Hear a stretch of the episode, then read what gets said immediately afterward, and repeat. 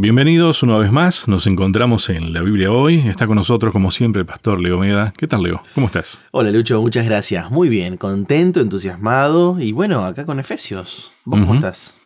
Eh, también tratando de entender a este Pablo que según Pedro es difícil de entender, ¿no? Capaz que ahora empatizo un poquito más con Pedro, digamos, ¿no?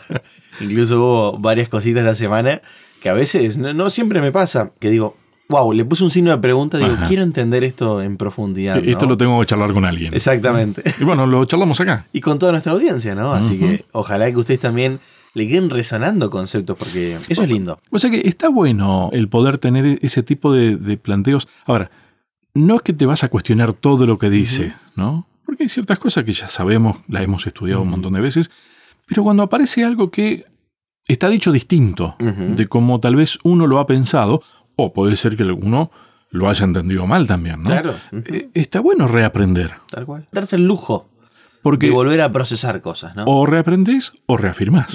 exactamente. Sí, sí. Y lejos de ese proceso que en psicología decimos que no es muy bueno. Nosotros hablamos de rumiar pensamientos, ¿no?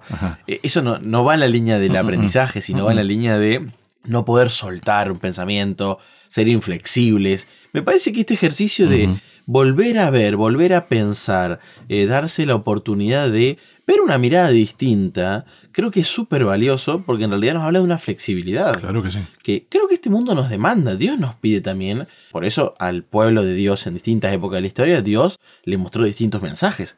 Porque Dios sabía que las épocas eran diferentes, eh, ¿no? Pero inclusive, fíjate vos, vamos a llevarlo un poquito más allá. El tema del gran conflicto, que en realidad termina siendo Dios cuestionado por su enemigo. Exacto. La decisión de Dios finalmente fue, bueno, a ver, yo podría decirles que yo tengo razón, yo soy, es Dios. Pero con eso posiblemente le esté dando la razón al enemigo, porque nosotros interpretaríamos mal las cosas. Sin embargo, Dios se permite decir, yo prefiero que ustedes, cada uno de ustedes, de todas las generaciones, de toda la eternidad, se convenzan de quién soy yo. ¿No? No estaba obligado a hacerlo, ¿no? ¿no? Incluso comencé, obviamente como pastor, tengo mis estudios bíblicos, personas con las cuales yo comparto la guía de estudio de la Biblia. Y en estos días comencé con dos muchachos. Y este fue uno de los temas, digamos. Bueno, pero ¿por qué Dios no destruyó a Satanás? cortó por los sanos y ya está. Incluso me acuerdo de este muchacho dijo, ¿por qué no nos destruyó a nosotros? Y listo. Hizo así este señal con los dedos, ¿no? De un movimiento. Hoy sería un clic. Exacto. Bueno, tal cual. Un clic o deslizar en, la pantalla táctil y listo. Borrón y cuenta nueva. Y yo le decía lo mismo, porque le estaría dando la razón a Satanás. Y Dios no es así. O sea, Dios actúa en consecuencia con lo que Él es, con los principios de su gobierno. Y bueno, me parece que hoy, lo de esta semana, va en línea con eso, ¿no? ¿Puedo mencionar el título? Sí, sí, sí. Ya lo mencionamos eh, en nuestro último encuentro, lo vuelvo a repetir, el gran plan cristocéntrico de Dios. Entonces, te das cuenta que... Hay muchos elementos ahí. ¿no? Oh, hay un Dios. es un gran plan, no es un plan nada más, es un gran plan. Es cristocéntrico y es de Dios. Fantástico. Viste que la planificación implica procesos anticipados muchas veces, ¿no? La improvisación no. No, eh, ahí te voy a discutir. No se improvisa de la nada. ok, sí, siempre hay un bagaje, ¿no? Pero usted sabe a lo que me refiero.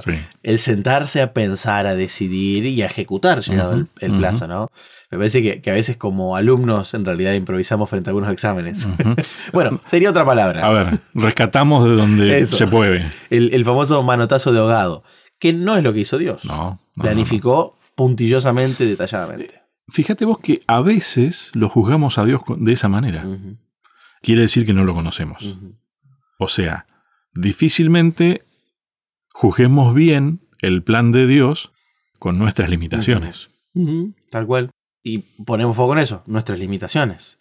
Y no solo las, limitaciones, sino los desafíos, porque, a ver, eh, la semana pasada hablábamos de las virtudes de los efesios también. Era una ciudad religiosa, digamos. Estaban dadas las condiciones para la predicación del Evangelio, por eso Pablo fue guiado hasta ahí, ¿no es cierto?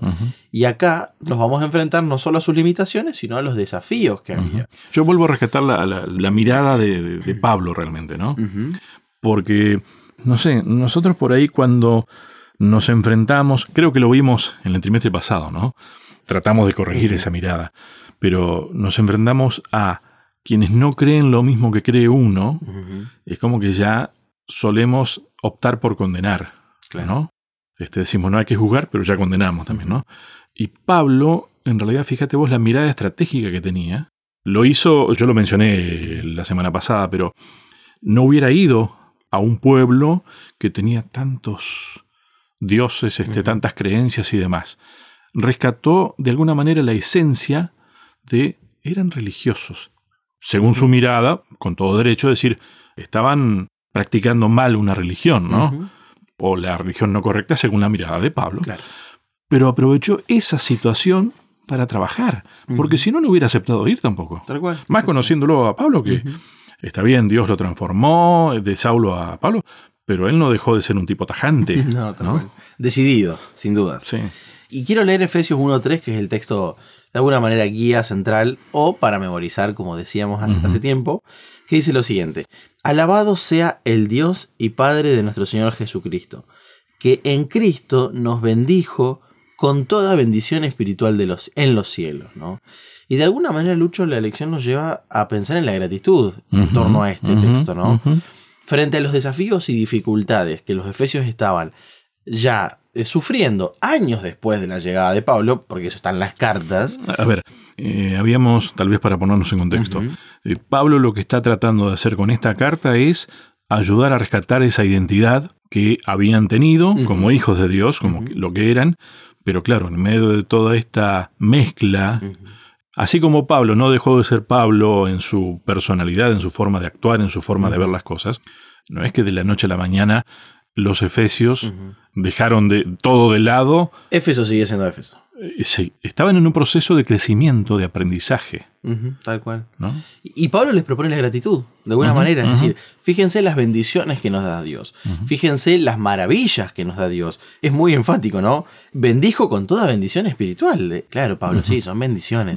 pero se los tiene que recalcar, porque quizás ellos las estaban obviando. Me gusta porque habla de desmayo, de desánimo, ¿no? Es decir, estaban sintiendo que perdían toda energía espiritual. Y acá Pablo les dice, de los cielos, en los cielos, ¿no? ¿De dónde viene esto? Y es lindo pensar en la gratitud. Yo creo que esto lo mencioné hace probablemente algunos trimestres atrás. Puede ser. Es válido volver a repetirlo, pero nuestra Universidad Adventista en Perú, ellos hicieron un estudio donde correlacionaron dos variables, la gratitud y la felicidad. Mm. Hicieron un estudio científico, empírico, ¿no es cierto? Que nosotros entendemos que nos da un pequeño reflejo de la realidad. Y ellos concluyeron que los alumnos que ejercitaban mayoritariamente la gratitud tenían mayores índices de bienestar subjetivo, obviamente, de felicidad, y les ayudaba mucho en su rendimiento académico, ¿no? Y yo creo que esto se aplica a todas nuestras edades. A mayor gratitud va a correlacionar con mayores índices de bienestar, de felicidad. Y creo que Pablo, sin haber hecho un estudio científico, lo tenía muy claro. Eh, te lo voy a sintetizar en una situación, un amigo estaba pasando por una situación difícil y me acuerdo que en medio de eso, charlando del tema, dice, pero hay que ser agradecido. Porque eso te lleva a pensar en las cosas buenas que están pasando en medio de las cosas malas. Míralo el mundo este, nuestro mundo. Pasan muchísimas cosas malas. Estamos en un entorno de pecado, ¿no? No hay que ser agradecido por el pecado, obviamente que no. Pero agradecer a quien hay que agradecer, porque seguimos adelante, porque podemos, porque tenemos la posibilidad que Dios nos da de la salvación, de cambiar nuestras miradas, ¿no? Como es el texto, a los que aman a Dios, todas las cosas les ayudan a bien, ¿no? Esa es la voluntad de Dios. Exactamente, ¿no? Y no es poner una curita en una herida grande, sino es el verdadero remedio. Me gustó la expresión que usaste de ejercitar el agradecimiento. Me parece que va más allá de decir, che, gracias. Me parece que va por otro lado también. Es como si fuera el músculo más importante, ¿no?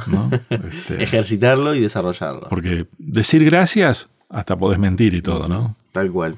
Y bueno, me parece fantástico esto porque, a ver, siento que nuestros desafíos de hoy en día no son muy distintos a la gente de Efeso, ¿no?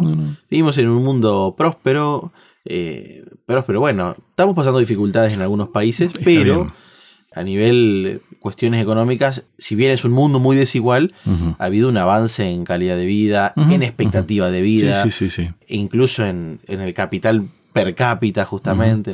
Hay muchas cosas por las cuales estar agradecidos, en realidad. Tal cual. Es decir, podemos llegar a creer que no necesitamos nada.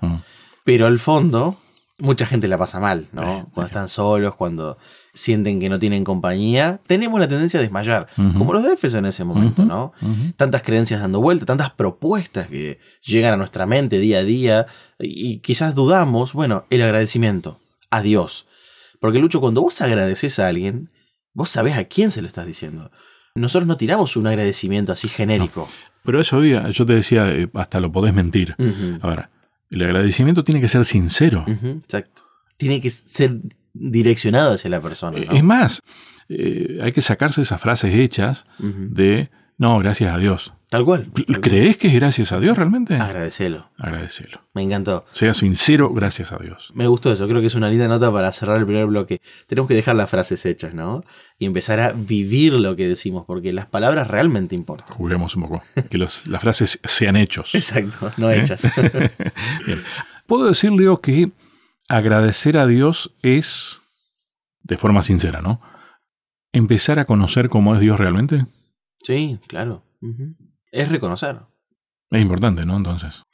Decíamos, ¿no? Que la Biblia, desde su comienzo hasta su final, intenta, y lo hace muy bien, mostrarnos a Dios. ¿no es cierto? Ese es su objetivo, que conozcamos a Dios.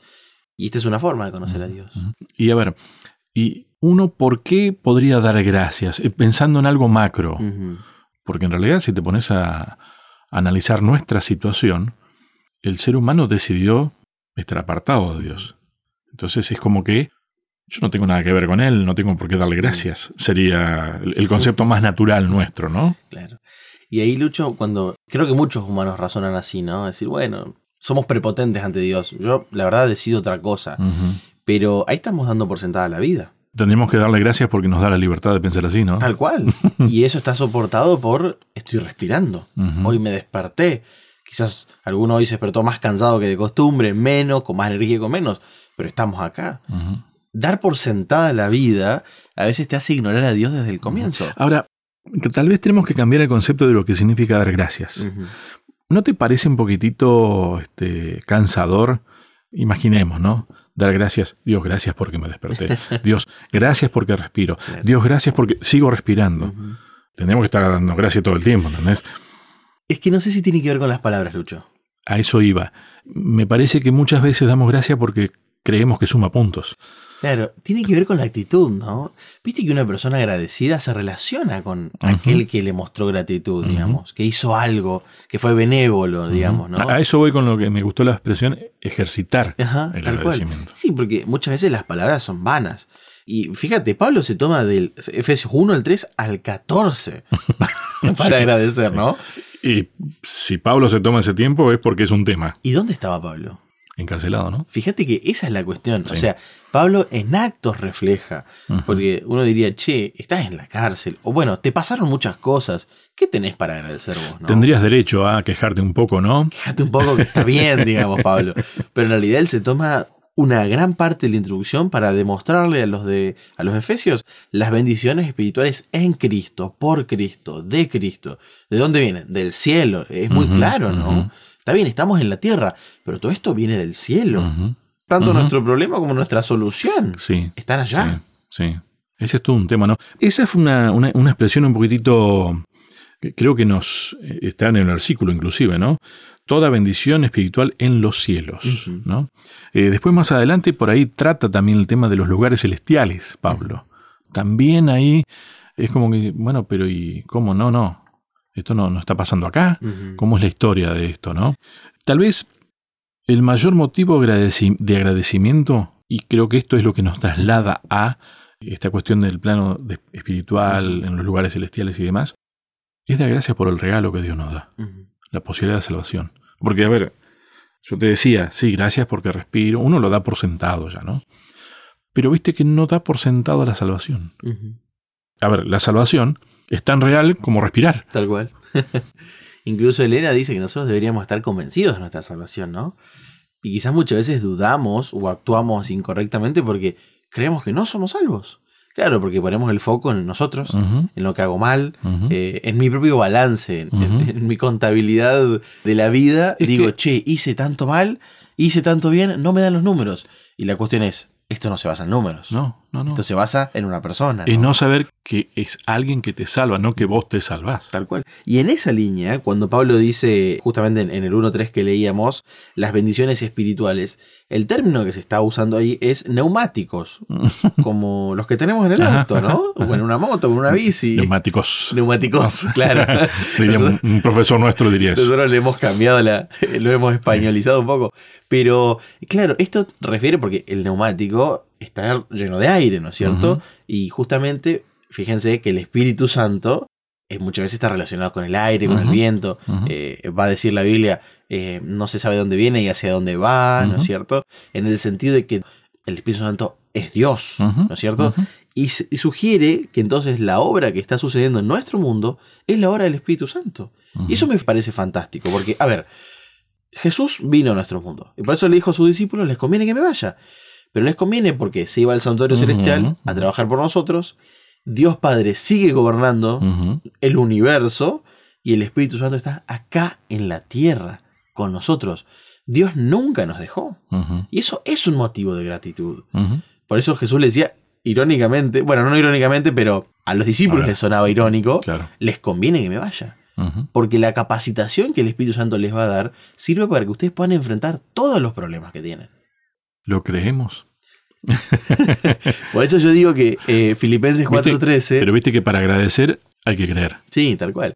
Yo creo que Filipenses 4.13 es uno de los textos más desafiantes de la Biblia. Mm. Porque ahí dice, todo lo puedo en Cristo que me fortalece, ¿no? El día que creamos eso, vamos mm. a ser cristianos con mucho poder. ¿De dónde? Del Espíritu Santo, no nuestro, ¿no? Tal vez esto entonces explica un poco un concepto, una palabra que la hemos charlado antes del programa. Habla de los lugares celestiales como, bueno, un lugar de acceso a las bendiciones, porque claro, es una cuestión que viene de ahí, ¿no? Lugar del conflicto. A ver, y sí, a ver, el tema es que el conflicto se dio ahí, en los lugares celestiales, originalmente hablando. A veces nos olvidamos de eso, me parece. Sí. Creemos que el conflicto es, es nativo nuestro, ¿no? Sí. Y como que Creo que volvemos al, concepto del, inicio, ¿no? El conflicto en su esencia tiene que ver con Dios cuestionado. Exactamente. Eso quiere decir que ¿quién tiene que aportar la solución? Dios mismo, ¿no? Porque Él está en el centro de la imagen, en el centro del juicio, en el centro de la cuestión, en el centro del conflicto. No lo inició a Él. No, no, no. Pero en su rol de líder de nuestro universo, de todas las creaciones como creador, es el que aporta la solución. Y eso a mí me da paz. Yo trato de comunicar eso, ¿no? Imagínate si yo me tengo que hacer cargo de mis pecados. menos mal que Dios está a cargo. Claro.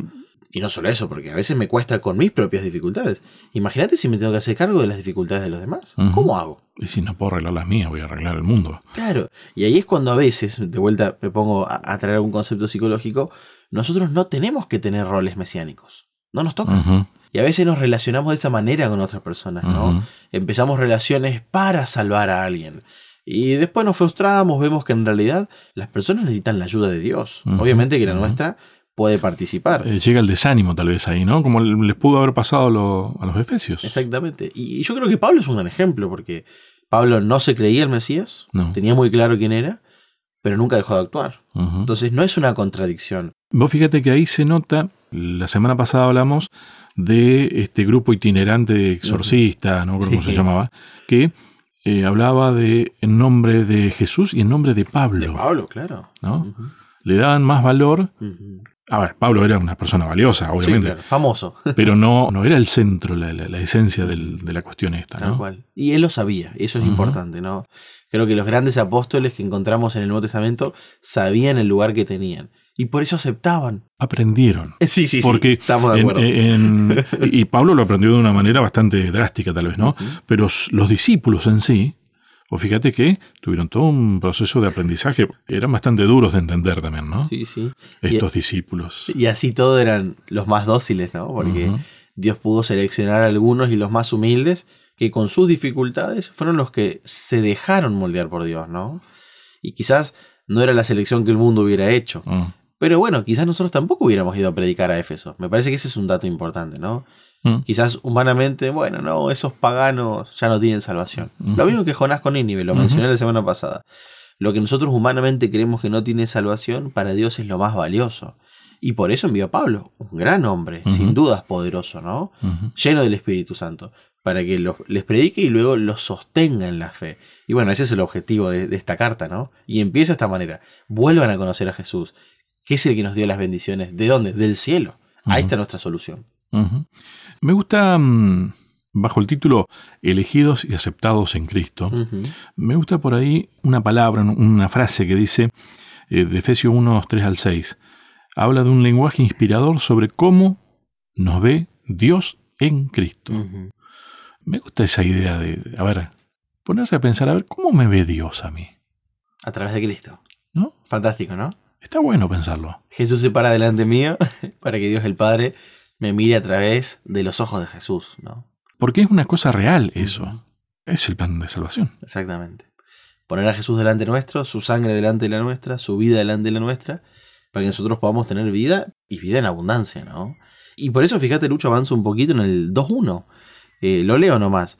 Y Él os dio vida a vosotros, cuando estabais muertos en vuestros delitos y pecados, en los cuales anduvisteis en otro tiempo, siguiendo la corriente de este mundo, conforme al príncipe la potestad del aire, el espíritu que ahora opera en los hijos de desobediencia. Pero me quedo con el primer versículo, vida a vosotros. Ahí está, Jesús, la vida, la posibilidad de... Y Pablo lo dice muy claro, estábamos muertos. Sí, sí. Pero ahora estamos vivos. Milagros. ¿No? Sí, sí. Bueno, ahí está la cuestión esta de la justificación, del, del pago que hizo por nosotros. Importantísimo tema, entender qué es lo que pagó Dios por nosotros. ¿Pagó realmente? Hmm. ¿O hay una deuda pendiente? Y un por qué también lo hizo. ¿no? Me parece que a mí me gusta más pensar por ese lado. ¿Por qué lo hizo? Hablábamos recién del por qué Dios decidió pagar por nosotros, ¿no? estábamos hablando del plan de salvación, de esta idea de cómo Dios nos ve y nos ve a través de Cristo. Mm. A ver, tal vez las palabras no son las más acertadas, que el lenguaje nos, nos juega una mala pasada muchas veces. Nos limita. Pero si esta idea del pago, que la palabra de Dios la refleja claramente, ¿no? Habla de eso. Nosotros siempre pensamos que hay que pagarle a alguien por algo. ¿no? Generalmente se le paga al que es dueño de eso para ser dueño yo. La transacción explicada de manera simple, ¿no? Ahora, en el material que estamos estudiando en, la, esta semana, hay una frase que creo que nos, nos dejó a los dos, por lo menos, repensando esto. A eso me refería cuando que está bueno rescatar y repensar cosas. ¿A quién le paga Dios? Dios no le paga al diablo. No, no, le debe nada. No le debe nada. Pero sí hay una realidad. Los dos textos que leíamos al final, el 2.1 y el 2.2, nos indican que estábamos muertos en delitos y pecados y de alguna manera esclavizados, sin libertad. ¿Qué necesitamos? Redención. Esa es la palabra, ese es el, concepto, ¿no? Que a nosotros nos tiene que llevar a pensar en el Antiguo Testamento, en todo este concepto muy mesiánico, cuando por ejemplo había una deuda y un pariente te redimía de esa deuda. ¿Debía pagarla? No o cuando había una cuestión de pérdida de un marido y la viuda quedaba marginada socialmente. Entonces un pariente tenía que redimirla. Si no me equivoco, el concepto era Goel en hebreo, ¿no? Me parece fantástico porque esas nociones sociales que Dios puso en su pueblo era para que vayan entendiendo lo que el Mesías iba a hacer por la humanidad. Bueno, qué más gráfico que el corderito. Claro. la pregunta es, ¿qué tenía que pagar el corderito, no? Nada, no debía nada. No y pagaba igual. Es decir, bueno, no sé si pagar es la palabra que, estoy buscando. Como vos dijiste, me siento limitado. Por eso, a, eso voy, ¿no? Pero, a ver, yo me anoté una, expresión acá que me pareció muy buena en cuanto a explicar el tema de ser redimido. Ser redimido es ser tratado como persona. Concepto de libertad y concepto de dignidad. Tal vez en esto de la viuda es donde más se ve esa idea de la dignidad también, ¿no? Y esto me parece fantástico porque, claro, los objetos se venden, ¿no? En algún punto de la historia los seres humanos fueron tratados como objetos. Tristemente hubo esclavitud muchos años de la humanidad, mucho tiempo. Y bueno, quizás hoy lo hay de otras maneras, más camufladas. Bueno, pero vos fíjate que en realidad de la, la esclavitud que está hablando ahí, en este tema que estamos hablando, no es inclusive ser esclavo como un objeto, sino no tener libertad, no tener dignidad, no ser hijo de Dios, es ser esclavo. Es el modelo Satanás. ¿No? O sea, Satanás pretende esclavizar a la gente porque le corta la libertad, no les permite decidir y encima después les hace perder la dignidad. Es decir, los trata como si no fueran hijos de Dios, que es lo que realmente son. Y se dice dueño de. Entonces, Dios no le debe nada al diablo, no. pero pagó un precio. ¿Y por qué lo hizo entonces? Y ahí tenemos que ir a la definición más grande que hay. ¿Por qué? Porque Dios es amor. No podría haber hecho otra cosa, ¿no? No, tal cual. Él es así, Él es. Y creo que justo el hecho, vos lo mencionaste al principio, yo soy, Él se reveló de esa manera, ¿no? Yo soy así. Y por eso puedo confiar en Él. Por eso puedo depositar mis esperanzas, mis expectativas, mi vida, mi futuro. Toda la incertidumbre que hoy manejo se la puedo entregar a Dios. Sea lo que sea que esté pasando, ¿no? Y yo, a ver, con Lucho somos amigos, charlamos de nuestras problemáticas, pero nosotros no sabemos qué es lo que están pasando nuestros amigos que nos escuchan, ¿no? Pero le pueden entregar eso a Dios. Se lo pueden entregar. A ver, uno lo hace. Por más que yo te cuente y vos me cuentes, en realidad yo también se lo cuento a Dios. Tal cual, exactamente. Oramos. A ver, las veces que le habré pedido, tomar Dios. las riendas. Porque yo realmente veo que si agarro yo, no va. Tal cual. Y ni, siquiera es por una cuestión de, tal vez, de interés, sino porque uno termina confiando, ¿no? Uno aprende a confiar. Esa es la, idea que tengo. Y la confianza creo que termina siendo un vínculo muy cercano. Uno confía en aquello que conoce. Uno confía en aquello que ama de alguna manera, ¿no? Que uno piensa que no te va a fallar. ¿Por qué? Porque hay un vínculo cercano, ¿no? Pero vos fíjate que uno a veces hasta confía en personas en las que, a ver, no necesariamente vos decís, tengo un vínculo fuerte, amo, demás, sino porque sabés que es así. Y en muchas cosas no. Pero en esto vos sabés que no te va a fallar. Es confiable. Y déjame leer del versículo 7 y 8 del capítulo 1 de Efesios, que mm, clarifica a Pablo lo que estamos hablando sobre Jesús, en quien tenemos redención por su sangre, el perdón de pecados según las riquezas de su gracia, que hizo sobreabundar para con nosotros en toda sabiduría e inteligencia. Fíjate Cuántos lindos adjetivos que puso Pablo ahí, ¿no? Viste que es un poco complejo de entender todo este juego de palabras, ¿no? Y Pablo se pone muy poético, pero la realidad creo que nos podemos quedar con esto, la sobreabundancia. A ver, Pablo tiene una forma elegante y majestuosa de decir las cosas. Exacto, ¿no? Pero porque él las percibía de esa manera. Él veía a Dios de una manera en cual quería compartir a otros. Vean cuán magnífico es Dios. Y creo que se le quedaron, se quedó corto de palabras para poder explicar lo que él sentía por Dios, ¿no? De vuelta, ¿estando dónde? En la cárcel. O habiendo pasado ya por encarcelamiento, habiendo pasado por el látigo más de una vez. Y él de igual manera creía esto acerca de Dios. Yo creo que eso es un gran ejemplo, ¿no? o sea, Pablo entonces lo que estaba haciendo con los efesios es hablarles de su experiencia, porque les estaba dando el mensaje, a ver, yo entiendo lo que ustedes están pasando. A ver, tuvieron un primer amor, eran hijos de Dios, se supieron hijos de Dios. Fueron conscientes de que todo esto es así. Dios salva. Pero claro, a ver, en medio de todo este proceso que ustedes todavía también están en aprendizaje, como yo también, diría Pablo, ¿no? No es que ya lo haya logrado, dijo él. Entiendo que puede haber desánimo o ¿qué pasa? No resulta como me dijeron que podría llegar a ser o como yo creí que iba a ser. Es lógico que entren en desánimo. Entonces, Pablo se toma el trabajo de decir, miren muchachos, a ver, yo entiendo que estén desanimados. Yo estoy encarcelado y no estoy desanimado. Por el contrario, doy gracias a Dios por las aflicciones. No recuerdo si lo dice, ¿no? Pero yo creo que los defesios lo sabían. No estoy seguro si lo menciona, pero que lo sabían, lo sabían. Por eso no estaba ahí. Por eso manda Tíquico. Estaba otra persona, ¿no? No podía estar ahí. A ver, la carta más majestuosa, más allá de las palabras majestuosas que, que usó Pablo, era él. Sí, tal cual. ¿Por qué? Porque se dejó usar por Cristo. Porque dejó que Cristo lo cambie, ¿no? Pudo tener la humildad de reconocer hace un tiempo atrás, rumbo a Damasco, que estaba equivocado. Y creo que ese es el gran mensaje. Eh, la vida de Pablo, la cual permitió que sea un gran instrumento en las manos de Dios. Y luego yo quería leer el 9 y el 10, que son fantásticos ahí del capítulo 1, que dice lo siguiente. Recién estamos en el capítulo 1, ¿no? a mitad de camino. Creo que estas lecciones son muy buenas para introducir, ¿no? Dice lo siguiente, dándonos a conocer el misterio de su voluntad, según su beneplácito, su buena voluntad, digamos, ¿no? Ese fue el texto lema de la semana pasada. El cual se había propuesto en sí mismo, de reunir todas las cosas en Cristo, en la dispensación del cumplimiento de todos los tiempos, así las que están en los cielos como las que están en la tierra, ¿no? Y me gustó la nota esa de el tiempo. hay un reloj, Lucho. A ver, y yo no quiero que esto nos ponga ansiosos porque viste que a veces el tiempo nos pone ansiosos, ¿no? En radio dicen que es tirano. sí, sí, en la vida, porque ya estamos avanzado el año, ¿no? Promediando la mitad.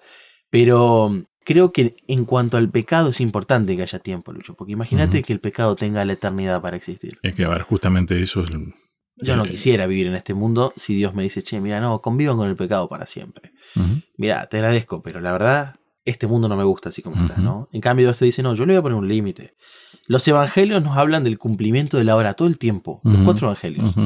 ¿Qué hora? La de la llegada de Jesús. A su debido tiempo. A su debido tiempo. Llegado el cumplimiento del tiempo. Lo mismo que acá. Ahora, Jesús ya había llegado. Ya estaba en el cielo. ¿De qué tiempo está hablando él? De que se cumpla todo lo que Dios prometió. Podemos confiar en Dios porque Él va a cumplir sus profecías.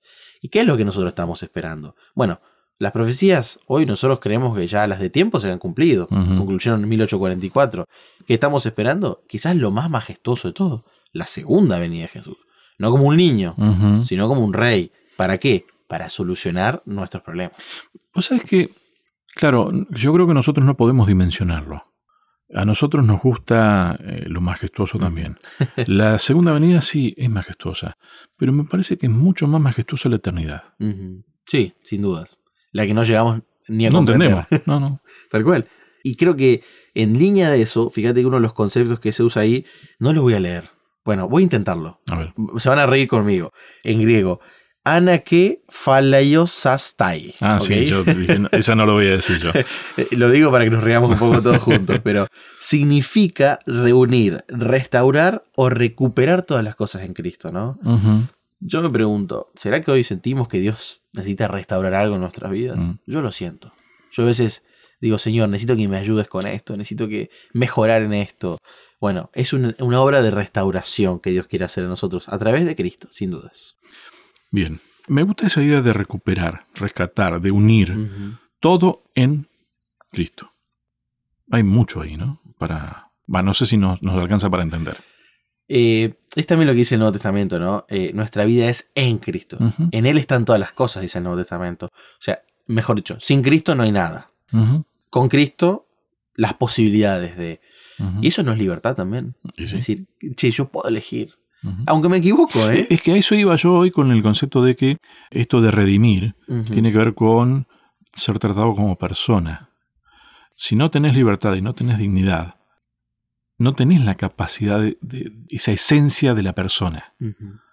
Y eso es lo que hemos sido engañados y hemos decidido vivir de esa manera también. Y lo que Dios pretende restaurarnos. Tal cual. Y me encantó porque también dice reunir, ¿no? Reunir, volver a unir. El concepto de asamblea es gente unida. El concepto de iglesia, gente unida. El concepto de pueblo, gente unida. Y creo que Pablo les hace una advertencia de cuidado con las conductas que dañen las posibilidades de estar todos juntos. Pues fíjate que esto es lo que debe haber estado pasando en Efesios. tal cual. Es un gran punto para nosotros hoy también. Puede ser que la importancia para nosotros de esta carta que era Pablo a los Efesios, que yo te decía que la mayor carta era Pablo mismo, ¿no? Pablo tenía en claro quién era. Él tenía claro su identidad. No era ni más ni menos. Y me parece que a nosotros muchas veces nos pasa eso. O nos creemos más o nos creemos menos de cómo Dios nos ve. ¿Puede ser? Sí, sí, estoy de acuerdo. Y le tenemos que preguntar a Dios, che, ¿quién soy? ¿Cómo soy? ¿Cómo me hiciste? ¿Cómo querés que sea, no? Porque ahí le das la, posibilidad a Dios de que te muestre cuáles son sus planes para vos. Cómo te hizo y cómo quiere que sea. Claro, pero vos le preguntás a Dios cómo querés que sea, Dios te dice y vos decís, ah, bueno, tengo que hacer esto, tengo que hacer aquello. No, no, bueno, Dios nunca te va a dar así una lista. ¿Tenés que ser agradecido? Bueno, gracias, gracias, pero no es sincero tal vez, Porque no está en mí la sinceridad. Pero incluso eso se lo podés pedir a Dios también. A eso iba. Señor, me cuesta esto, realmente no tengo ganas, lo hemos mencionado. ¿Qué más sincero que eso? Claro, que creo que es ese tipo de relación que Dios quiere con nosotros, ¿no? Y no solo con Él, sino entre nosotros. Y vuelvo al tema de la unidad. Me parece que el pueblo de Israel empezó a flaquear cuando se dividió en dos. Empezó a flaquear cuando primaban los beneficios de uno por sobre los demás, cuando había egoísmo entre el pueblo, ¿no? cuando había mucha desigualdad. Y me parece que lo que Dios está buscando es encontrar un pueblo, no individuos. Volvamos un poquitito a un concepto que comenzamos a desarrollar. cuando hablábamos de que en realidad el conflicto está en el hecho de la discusión a Dios, de cómo era. Lo que hizo fue dividir. Hay quienes decidieron que sí y dijeron, no, esto no es así. Exacto. Y Dios se toma el trabajo de, a ver, volver a unir todo eso. Yo no puedo ser de otra manera. Yo soy Dios, yo soy amor. No puedo ser otra cosa. Eh, pero bueno, si no lo ven ustedes, no se puede. Y es un desafío porque la Biblia nos plantea que la salvación es individual. ¿Qué quiere decir esto? Que no es que eh, me puedo salvar por los méritos de otra persona. De paso, nadie se salva por méritos de nadie. solo por los méritos de Jesús. Claro. Pero incluso pretender que yo puedo hacer algo, digamos, y que el otro se salve por mí, no. Yo lo dije al principio, no somos el Mesías. Pero sí la Biblia nos advierte sobre la influencia que tenemos sobre otras personas. Y como la sociedad es una gran influencia, Dios quiere tener un pueblo dentro de la sociedad, de todos lados, ¿no? Un pueblo en todo el mundo que tenga una unidad. Y me gusta destacar esto, no es uniforme. No, no, claro. Es unido, digamos. Hay variedad, creo que ese es uno de los conceptos más lindos de la creación, que Dios nos hizo diversos. Y eso, Lucho, es fantástico, porque la iglesia adventista del séptimo día está en todos los continentes. Y uno ve las vestimentas que se usan en África, son muy distintas a las que usamos nosotros. Y me parece fantástico, ¿no? Porque depende mucho de la tradición y cultura de cada lugar. Pero en el fondo tenemos las mismas creencias y esperamos al mismo Mesías. O por lo menos eso es lo que Dios espera de nosotros. La unidad en torno a la identidad de Cristo, ¿no? Que de vuelta no nos uniforma. No, perdemos nuestra individualidad. Yo creo que a veces, en nombre de la diversidad, en realidad pretendemos uniformar, que todos mm. pensemos lo mismo. Claro. Sería un desafío grande ese. Y Dios no, no va por esa línea. No, no, tal cual. Dios lo que dice es, caminen todos para el mismo lado. Como el pueblo de Israel en Jericó. Imagínate si todos estarían caminando para distintos lados, ¿no? Los muros nunca se hubieran caído. Aunque quizás no estaban todos de acuerdo, tenían que girar en la misma dirección. Y acá Dios te está diciendo, a ver, podemos ser distintos, cada persona es individual, pero tenemos que caminar juntos, ayudándonos, y hacia dónde? Hacia el cielo. A ver, el cielo está allá, no podés ir para otro lado. Yo, quiero que vos vayas para allá. Exacto. Te va marcando el camino, te va diciendo, mira, se va por acá, se va por acá, se va por acá. Vos caminar como puedas caminar de última. Algunos caminamos lento. Otros más rápido. Otros más rápido. Pero la idea es caminar, la idea es avanzar. Tal cual. Y eso me parece lindo porque de alguna manera Pablo entendía que los de Éfeso habían perdido el sentido de quiénes eran como cristianos. Y les pretende devolver ese sentido. Es decir, ¿hacia dónde están yendo? Bueno, es hacia allá y con Cristo, ¿no? Y pero sí les recalca algo, de que los creyentes no son víctimas de decisiones fortuitas o de arbitrariedades de dioses. Es decir, no es que nosotros somos víctimas de un destino en el cual no tenemos nada que decidir. No. No, no, claro. Los empodera. Eh, a ver, esa es la mirada del enemigo de Dios de cómo es Dios. Exactamente. En cambio, Pablo les está diciendo, miren, Dios les da la oportunidad de elegir, de volver a decidir por Él tomen las decisiones. Ustedes tienen las cartas para decidir sobre la mesa. Tomen el rumbo, agarren el Google Maps y deciden a dónde se van a dirigir, ¿no? Porque bueno, quizás todavía estaban, como dice el GPS de vez en cuando, recalculando, ¿no? estaban con algunas... yo, creo, yo, creo, que muchas veces le echamos la culpa al GPS. Pero somos nosotros. Y decidimos caminar de otra manera para otro lado.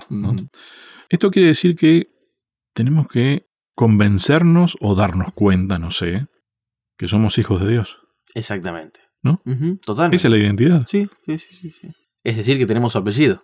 Claro. Hijos de, ¿no es cierto? Y claro, tiene lógica porque, a ver, la, la, Biblia habla mucho acerca de la, de la heredad, ¿no? La propuesta es el cielo. Tal cual. Es la vida eterna. Y qué lindo eso de la herencia, ¿no? Porque quizás humanamente muchos depositan su expectativa en eso. Bueno, está difícil, pero cuando voy a heredar y ponemos, es decir, la herencia es lo que te sostiene. Sí, pero ¿sabes qué? A ver, humanicémoslo a esto un poco, ¿no? Cuando tenga la herencia, si no aprendiste a manejar antes, cuando la, vas a despilfarrar, ¿eh? Sí, pero está claro en el caso de, de esta parábola, ¿no es cierto? Del hijo pródigo. Vos sabés que no te lo mencioné, pero me anoté exactamente eso. Otra cosa que no hemos charlado, pero. Y creo que la Biblia nos lleva hacia eso, Lucho, ¿no? El Espíritu Santo nos lleva a reflexionar. Y vos fíjate que la historia esa del hijo pródigo no se incluye como hijo pródigo y como el hijo, el otro hijo también, ¿eh? El hermano. Tal cual. Y creo que eso es importante porque, bueno, ¿cuál es la herencia que Dios quiere regalarnos? El cielo, la eternidad, la vida eterna. Pero que hoy entendamos que ya podemos ir administrando esa herencia, ¿no? ¿Cómo? Bueno, a través de los dones y talentos. Otra parábola. Es decir, hoy tenemos que empezar a ejercitar la gratitud, empezar a ejercitar la voluntad. Aprender a vivir con Dios. Exactamente, ejercitar la libertad que nos dio. ¿No es eso? Empezar a vivir la herencia que Dios nos dio. Y es fantástico este concepto de herencia porque, por ejemplo, los levitas, mm. ellos no tenían tierras. No. Eran los que servían en el santuario, ¿no? Pero ¿qué dice el Antiguo Testamento? Dios es su heredad. Yo los voy a sustentar. Fantástico. En realidad, ¿a quién no? Sí, estoy muy de acuerdo. si Dios hizo la tierra, a ver, si hoy empezábamos hablando de gracias a Dios porque puedo respirar, gracias a Dios porque me levanté, gracias. Exacto, pero muy, muy cierto, ¿no? Pero como se nos va olvidando, Dios empezó a ser un poquito más categórico, ¿no? Bueno, a algunos les voy a dar esta parcela de tierra para que cultiven, trabajen y tengan su sustento. Ustedes que se dedican al santuario, yo los voy a sostener de alguna manera, ¿no? Así que no pongan su confianza en nada material, en nada que puedan administrar ustedes, yo los voy a acompañar, ¿no? Y obviamente Dios también habla del pueblo de Israel, es decir, el pueblo de Dios como su propia herencia. Hay un juego ahí, ¿no? De Dios como nuestra herencia y nosotros como la herencia de Él. Que de vuelta eso me remonta al vínculo, a la cercanía, ¿no? La herencia es de padres a hijos, o a lo sumo, abuelos a hijos. Sí, sí. Alguien cercano, ¿no? Donde hubo vínculo de por medio, muchas veces. Inclusive hay una cuestión de, herencia que me parece que tal vez tiene más cercanía a esta idea. Nosotros no tenemos derecho a la herencia. ¿O te referís a una herencia más genética, digamos? No, no, me refiero a que muchas veces alguien decide, mm.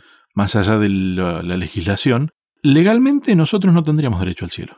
No, claro, claro, claro. Sí, sí, sí, sí. Sin embargo, Dios nos la da igual. Nos la da. Fantástico. Me parece que va por ahí la cosa, ¿no? Ese es el Dios que tenemos, ¿no? Y lo hace porque por amor, porque no puede ser otra cosa tampoco, ¿no?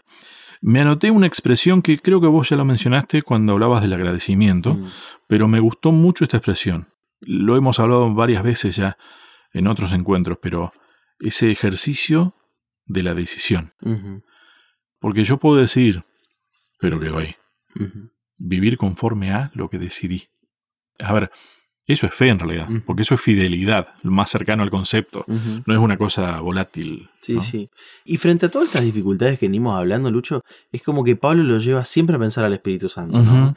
Incluso como garantía de esta heredad. Es que si no, ¿cómo ejerces la decisión? Tal cual. Y volvemos a Pablo. ¿Cómo hacer para ser fiel a Dios incluso cuando sufrís por causa de Dios, no? Porque, a ver, a veces sufrimos porque vivimos en un mundo de pecado. Pero muchos de estos apóstoles sufrieron por predicar el Evangelio. Fueron mártires. Muchos de ellos, ¿no es cierto? Ahora, ¿cómo ser fiel a Dios a pesar de eso? Bueno, el Espíritu Santo es el que garantiza en nosotros el poder mantenernos fieles a Dios. A ver, ¿qué es una garantía? Es un... Anticipo de qué va a pasar. Tal cual. La lección también nos lleva a pensar en un sello. Bueno, venimos del Apocalipsis, Lucho, ¿no? Sí, sí, sí. Donde Dios a través de un sello garantiza nuestra salvación. Sí, sí, sí. A ver, es una es una validación. Exactamente. De corte legal. Donde decir, estos son mis hijos. Y el Espíritu Santo en nosotros garantiza eso. Vos fíjate que ahí está la autenticación de la identidad. Estos son mis hijos. Exactamente. Está autenticado.